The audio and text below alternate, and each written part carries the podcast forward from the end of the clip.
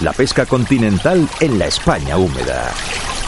El año pasado asistimos a la primera gala de premios Pesca que organizó el programa Valle Soletano, programa de radio Río de la Vida 4G, que tan estupendamente dirigen Óscar Arratia y Sebastián Cuestas. Habrá como unos 100 pescadores nominados de las diferentes modalidades de pesca en agua continental y marítima, pero mejor que nos lo cuenten ellos. Óscar, buenos días. Buenos días, Cesario. Muchísimas gracias y un saludo para todos tus oyentes. Eh, Sebastián, buenos días. Hola, buenos días. ¿Qué tal, Cesario? Pues aquí andamos, como de costumbre, con el programita Vueltas. Óscar, 100 pescadores nominados, aun siendo a nivel nacional, son muchos. ¿Son pescadores de competición, profesionales, recreativos, o de todo un poco? ¿O cómo los elegís? Porque son muchas personas. Bueno, el, trabajo es el trabajo y el esfuerzo que realiza el programa de Río La Vida durante, bueno, pues hemos cumplido cuatro años, ¿no? Eh, el 3 de enero. Y bueno, nosotros intentamos escoger a los mejores pescadores en su modalidad. No son premios ni son pescadores federativos. Nosotros no nos fijamos en esto porque pensamos que Federación eh, ya opta, vota y da premios, ¿no? Por ganar esos campeonatos. Y nosotros lo que buscamos es que buscamos pescadores por sus méritos, ¿no? Por sus méritos en la pesca que han realizado durante muchísimos años, ¿no? Eh, por ejemplo, se me ocurre ahora mismo, fijaros, uno de los casos que es Paco Encinas, ¿no? Con 93, 94 años que, va a hacer o tiene ya, ¿no? Pues eh, que tenga ese mérito, ¿no? Los pescadores federativos ya tienen su trofeo, ¿no? Si ganan los campeonatos y es el Río de la Vida se centra más en los pescadores deportivos. El día 17 de este mes, o sea que hace cuatro días, cumplió 94 años y es un, campeón porque anda por los ríos que no veas. Parece, no sé, una nutria. Eh, Sebastián, la gala que hacéis me parece una pasada de trabajo, de preparación, de presentación, comunicación, regalos. La verdad, pero yo me pregunto, ¿cómo podéis conseguir financiar tan elevados costes? Porque todo eso, el trabajo lo podéis regalar, pero luego toda la infraestructura, eso vale un dineral. Bueno, antes de realmente, al final, el año pasado ya desvelamos más o menos todos los fondos de dónde venían. Eh, vienen del Ayuntamiento de Arroyo de la Encomienda, que desde el primer minuto, eh, Sarbelio Fernández, el alcalde de Arroyo de la Encomienda, no dudó en apoyarnos en este en este evento, en este nuevo camino que hemos abierto con esta primera gala de Río de la Vida y ahora con la segunda. Pero sí que es verdad que no quiero dejar, dejar atrás a, a nuestros patrocinadores que estuvieron desde el 3 de enero del año 2019 con nosotros apoyándonos, que sin ellos nada de esto podría, podría haber estado hoy aquí eh, en este año 2023. Eso está muy claro, porque sin dinero no se puede hacer nada. Podemos regalar nuestro trabajo, como hago yo, pero lo demás, desde luego, hay que pagarlo todo. El programa Río de la Vida emite todos los jueves de 7 a 8 horas de la tarde a través de radio 4G en el dial 91,3 de la frecuencia modulada. Óscar, eh, ¿cuánto tiempo decíais que llevabais en el programa y cómo lo vais organizando cada semana? Pues eh, mira, un 3 de enero del año 2019 eh, pues, mm, hemos cumplido ahora mismo cuatro añitos, cuatro añitos ya, y la verdad que bueno, pues eh, como tú bien lo sabes, eh, un programa de radio, aunque sea una hora semanal, eh, conlleva muchísimos esfuerzos, muchísima dedicación, buscar los pescadores, centrarnos en las mejores modalidades, mm, intentar buscar siempre lo mejor para dar a nuestros oyentes un, un producto de calidad, ¿no? Que, que, ellos entiendan lo que es la pesca, ¿no? Y sobre todo informar. Estos momentos ya pueden escuchar también Río de la Vida a través de la TDT, vuestro televisor, eh, a través de nuestro canal Bon Radio, ¿vale? Con tan solo sintonizar eh, esos, esos canales. Así que bueno, todos los sábados de 9 a 10 nos pueden también escuchar ahí. La verdad que yo siempre lo he dicho, sois el programa de radio más joven, pero sois el que más avanzáis y el que más os preocupáis desde luego por el sector. Eh, Sebastián, imagínate por un momento, estás de pie, Estás en el escenario de la Casa de la Música, vestido con ropa de gala, como hiciste el año pasado. En la mano tienes un micrófono, en Arroyo de la Encomienda, en Valladolid, ante cientos de personas que te estamos mirando. Haznos un avance. ¿Cómo está prevista la segunda gala Río de la Vida?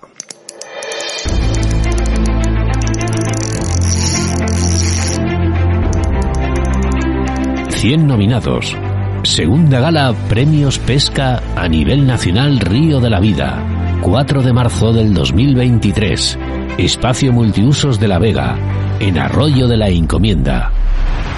Pues esta segunda gala de Río de la Vida del año 2023, que son los premios del año 2022 que vamos a dar, eh, destaca sobre todo por, por eso, por, por intentar abarcar todas las modalidades y no solamente centrarnos en la pesca, sino también en los eventos deportivos, que va a haber un premio sobre ello, va a haber premios también de programa más descargado de Río de la Vida, medio ambiente, gestión fluvial, como hicimos el año pasado, y ya luego, pues bueno, sí que es verdad que nosotros eh, en este caso, en esta, en esta gala, que queremos hacer un poco hincapié en que no van a estar todos los que deberían estar y siempre pedimos disculpas porque es muy, muy, muy complicado hacer esa selección de esos 100 nominados y, de verdad, tanto Oscar como yo, eh, si, no haya, si hay alguien que debería estar y no está, pedimos disculpas porque es muy complicado reunir esos 100 pescadores, esos 100 galardonados que pueden tener la suerte de estar en esta gala que tanto Oscar como yo pues tenemos la suerte de, de llevar a cabo que, como bien dice muchas veces Oscar,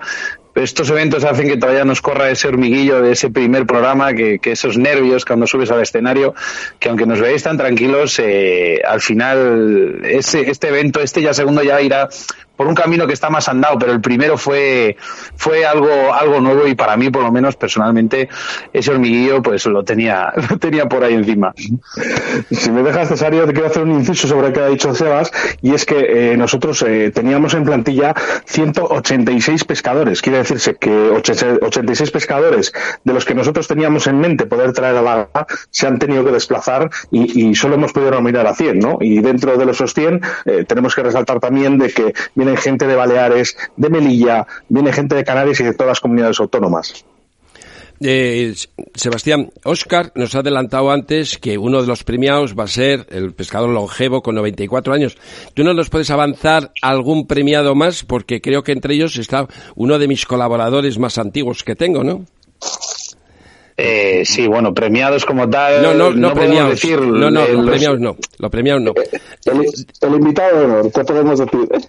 Eh, por ejemplo. Pues, pues, mira, el otro día, el otro día, eh, Marcos Ube Calleja, que eh, fue, bueno, para mí fue una sorpresa total, total. Eh, ya no por, porque al final es una persona muy reconocida, ha estado en miles de, de, de, discursos de prensa, ha sido director de la revista de Javi Sedal. Bueno, como bien decíamos el otro día en el programa, es, es prácticamente necesitamos cinco programas para contar su currículum entero.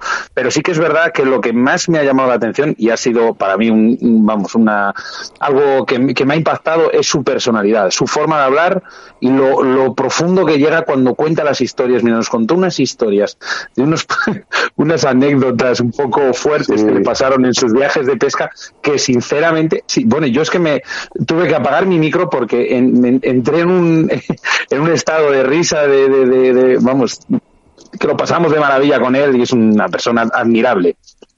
Pues la verdad que aquí en este programa está una vez al mes o cada mes y medio, pero vamos, está de una forma prácticamente permanente.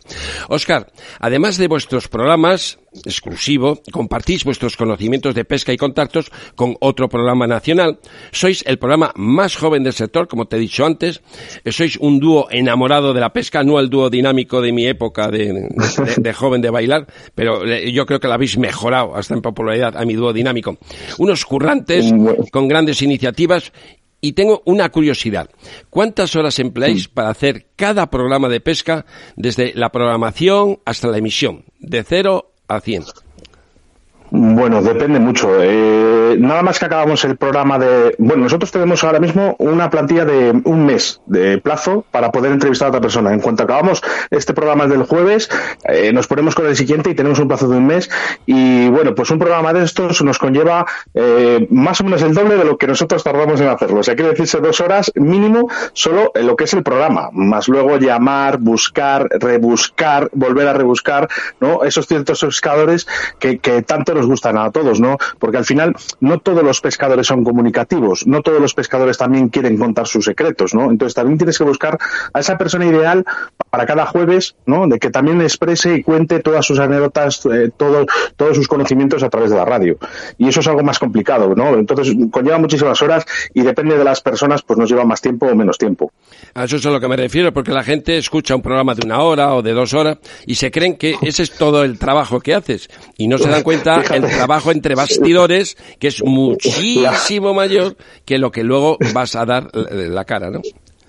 Cesario, la gala dura más o menos unas dos horas y media, ¿no? De, tiene duración. Eh, conlleva prácticamente un año de trabajo. De hecho, ahora mismo yo estoy trabajando ahora mismo en la gala. Eh, más o menos estamos trabajando, pues, eh, entre ocho y diez horas diarias para que la gala salga perfecta. O sea, que imaginaros todo lo que conlleva, todo lo que hay detrás, ¿no?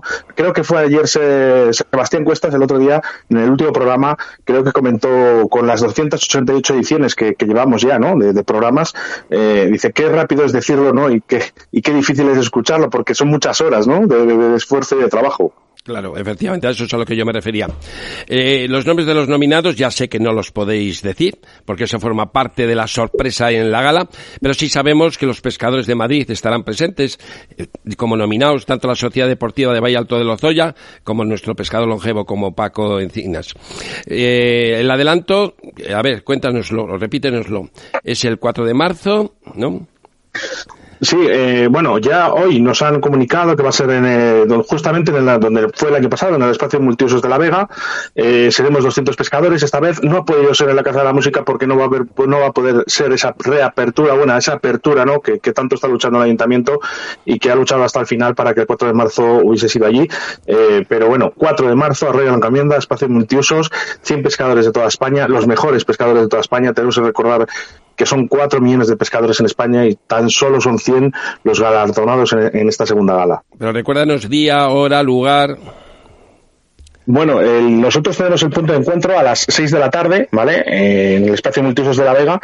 Y a partir de las 7 es ahí cuando realmente empieza un espectáculo audiovisual, ¿no? Que hemos preparado para, para todos nuestros pescadores y para toda la gente que se quiera acercar, eh, siempre y cuando se quede en el exterior, porque en el interior es necesario que sea entrada, ¿no? A partir de las 7 y media de la tarde los pescadores van a ir entrando y a las 8 de la tarde tendremos también otra sorpresa dentro del espacio multiusos de La Vega y empezarán a, a rodar esos premios, ¿no? Que, que, están los pescadores tan nerviosos, ¿no? Por, ¿no? por esta gala.